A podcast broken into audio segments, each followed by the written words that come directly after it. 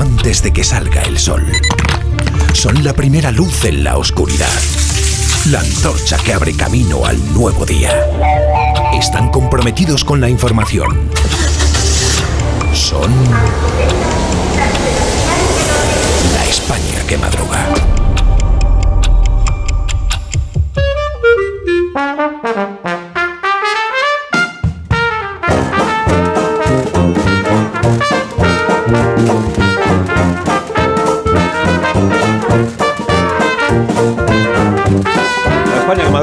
Miércoles con el profesor Rodríguez Brown. Buenos días, Carlos. Buenos días, a pesar del gobierno. Con Daniel Ramírez García Mina, el nuevo. Buenos días, Dani. Patrón, mando un abrazo a Pedro Sánchez que me consta se ha levantado esta mañana con una hernia fiscal muy dolorosa. Con Rosa Belmonte. Buenos días, Rosa. Muy buenos días desde Murcia. Con Félix José Casillas. Hola, Félix. Hola, ¿qué tal? Y con la España que trasnocha, porque partido nueve y media de la noche en el Metropolitano. Nueve y media de la noche. Con Amón Rubén. Buenos días. Con la Manuela en el campo, exacto. Ya, ya estás en el campo. En el campo a las nueve y media. Desde el puntual. Metropolitano en directo, a las 7 y Una 37 hora antes, minutos ¿eh? de la mañana. Una hora antes nos ¿Hay quitamos de la ambiente bandera. ya? ¿Hay ambiente ya en el Metropolitano, Rubén? Minuto, hablamos. Minuto. La España que madruga. Donde el Sina. Onda Cero. Donde el Sina.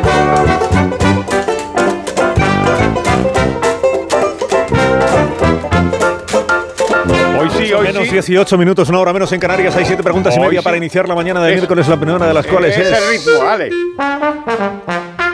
La primera de las cuales es... Hemos perdido la conexión con el Metropolitano. Vamos entonces a ¿Qué la va a hacer. Pedro Sánchez, Carlos? Qué buenos silencios dramáticos. ¿Qué va a hacer Pedro Sánchez El profesor ahora, está muy tenso. ahora que la Fiscalía ha cambiado de criterio y considera que procede a investigar a Puigdemont por delitos de terrorismo? La ¿Qué segunda. va a hacer? En este mismo sentido, ¿a qué se refería exactamente la ministra portavoz Pilar Alegría cuando decía que es el fiscal general quien tiene la última palabra? La tercera. ¿Interpretáis acaso? ¿Interpretáis acaso que Sánchez va a convertir al fiscal general en su brazo político? La cuarta. ¿En qué sistema de justicia homologable una fiscalía se convierte en abogado defensor del delincuente? La quinta. ¿Cómo va a reaccionar Puigdemont cuando descubra que Sánchez no puede concederle la impunidad?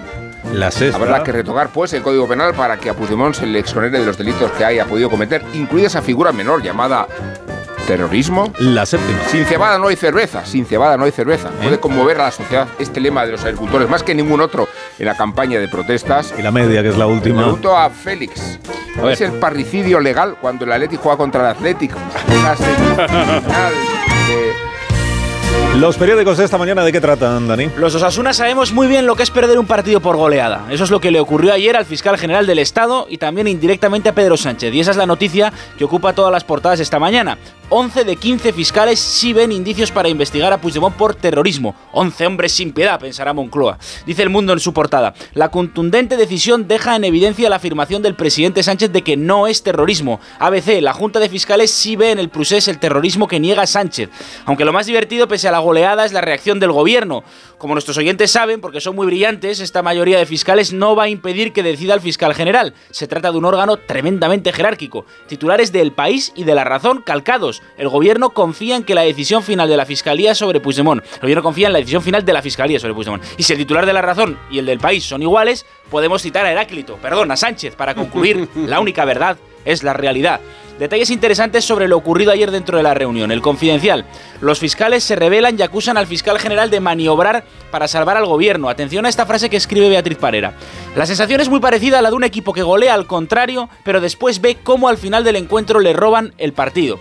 ¿Qué va a pasar ahora? La número 2 de la Fiscalía, de la máxima confianza del fiscal general, va a elaborar un nuevo informe, probablemente en contra, según las crónicas de esa abrumadora mayoría que ayer se posicionó durante la reunión. Ya son muchos días eh, con un debate en los periódicos, la radio, las televisiones. ¿Fue terrorismo lo de Tsunami? Esta mañana en el español conocemos nuevos detalles de cómo operó ese movimiento. El cerebro de Tsunami coordinaba con Esquerra y 26 periodistas afines cómo tratar sus actos violentos. Oriol Soler, empresario de la comunicación, creó un chat de Telegram llamado Indis Group 1O, que según la Guardia Civil manipuló información y noticias desde los medios más importantes de Cataluña. El objetivo era controlar el mensaje que se difundía y coordinar con esos periodistas cómo tratar a sus acciones violentas en los medios.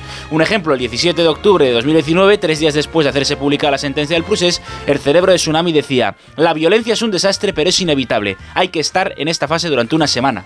¿Y qué otros melones has abierto esta mañana a bordo de esos tractores de la información, que son los Oh. diarios? Bueno, el gobierno y Puigdemont están jugando la prórroga, negociando de nuevo la ley de amnistía. La gente se pregunta, oye, pero ¿esto hasta cuánto dura?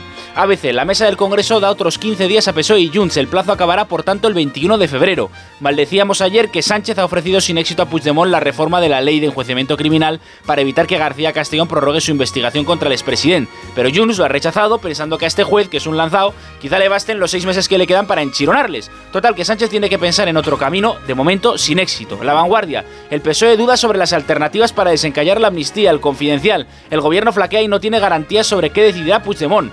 Fernando Garea cita la casa lúgubre de Charles Dickens para ilustrar el embrollo en el que se ha metido Sánchez. Dice, con el transcurso del tiempo, este estrafalario pleito se ha complicado de tal modo que nadie en el mundo conoce ya su verdadera causa. Rafa Latorre en su columna del Mundo escribe, da igual lo que Sánchez piense, lo único relevante es lo que necesita. Uno gobierna para transformar un país. Lo que es estricta novedad en la joven democracia española es que alguien transforme un país para poder gobernarlo. Y termino con el otro asunto del día. Al campo, todos los diarios publican informaciones y reportajes sobre las protestas. La mayoría de ellos intentan dilucidar quién está detrás de ese movimiento. La Razón, ABC, El Confidencial, El Español, todos ahondan en quién eh, montó estos movimientos y todos coinciden en que son guerra de guerrillas, en que son espontáneos, eh, enlazados a través de grupos de WhatsApp. Gracias, Dani. A ti, patrón. Nada. En la hoguera de Belmonte que arde esta mañana, Pues eh, sobre los tractores que ayer me tragué un poquito en Murcia, dice Federico, las infinitas leyes corruptamente renovables de Bruselas son manifestaciones de un poder ajeno y hostil al campo, esto en el mundo. E Ignacio Camacho en ABC escribe, se sienten abandonados por una política de urbanitas autosatisfechos, masacrados a impuestos, víctimas de una regulación asfixiante del marco europeo que les impide competir en igualdad de condiciones con los agricultores de Mercosur o de Marruecos. Y breaking news en toda la prensa sobre Carlos de Inglaterra. Delega en Ana, en la princesa Ana, que en el fondo tiene más actos que él siempre, y en William. Vio a Harry en Clarence House, Guillermo no estuvo. Se ha ido a Sandringham, ayer escuché en un informativo español que se trasladó al rural británico. Sandringham, el rural. A William, que reaparece hoy, se le ha acabado lo de papá y marido burgués. En el mundo dicen que Harry es consejero real y en el país que no es consejero real. En el país también hay una fe de errores. No es de próstata como publicaron ayer. Eh, leo en ABC y en La Vanguardia que Miss Japón renuncia al título tras revelarse su relación con un hombre casado. A ver, a ver. La elección de Carolina Shino, de ascendencia ucraniana y cara de ucraniana, fue polémica desde el principio, pero es que además es fea, muy fea. En ABC, tres años de cárcel por crear con inteligencia artificial una imagen sexual de un niño. Europa considerará pornografía infantil las fotografías y los vídeos generados por tecnología.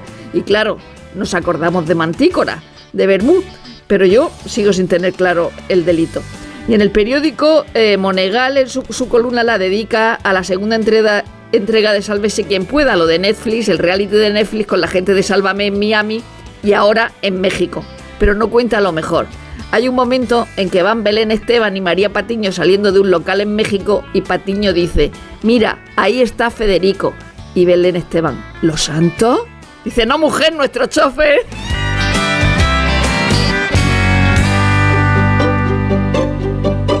Ahora el despertar liberal de Carlos Rodríguez Brown con estas noticias de empresa. Hoy, profesor. Ya mismo expansión, Iberdrola, Ferrovial y ACS a por el macroplan británico. También Santander se recupera del caso Irán. Y mira, ¿queréis ver un chantaje al PP por una ca- cabeza de caballo muerta? Aquí. La exención fiscal a perceptores del salario mínimo estará ligada al presupuesto, declaró María Jesús Montero. Cinco días. Microsoft se alía con Semaphore para distribuir noticias hechas con inteligencia artificial. Ojo con esto, el economista. ¿Y qué declaración de Unai Sordo?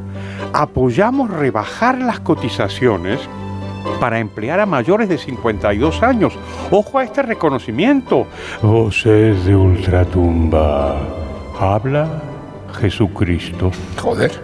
Más alegría hay en el reino de los cielos por un pecador que se arrepiente que por 99 justos que perseveran. Vamos a la prensa económica internacional. La columna Lex habla de Spotify, de Buenos Aires. ¿eh? que todavía no está consiguiendo buenas buenas notas en beneficios. Y el Wall Street Journal se pregunta por qué los norteamericanos están tan deprimidos y la economía está tan fuerte. Porque temen por su seguridad financiera a largo plazo.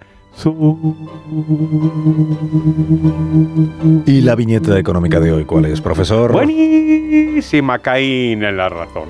Un niño le dice a una niña, si quieres, te puedo enseñar las instituciones del Estado que son de mi padre y de sus amigos.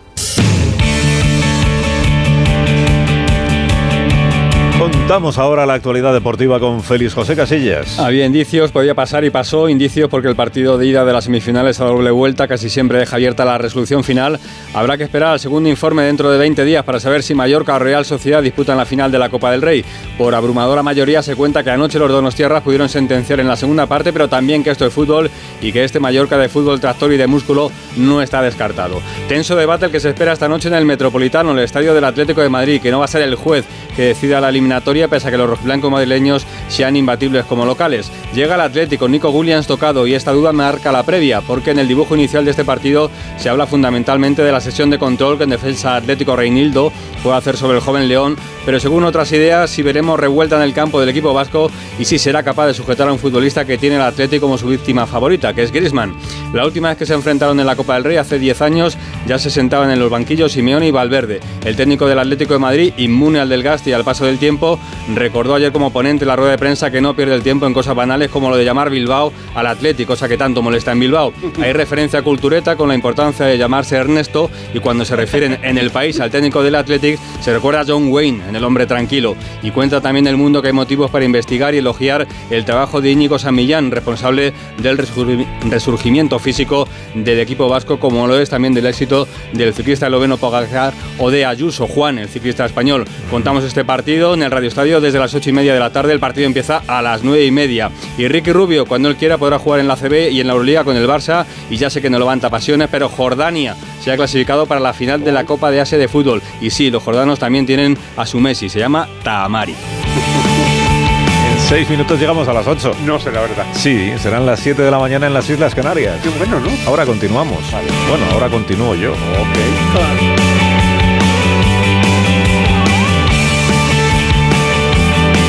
de uno en Onda Cero. Donde el Sina...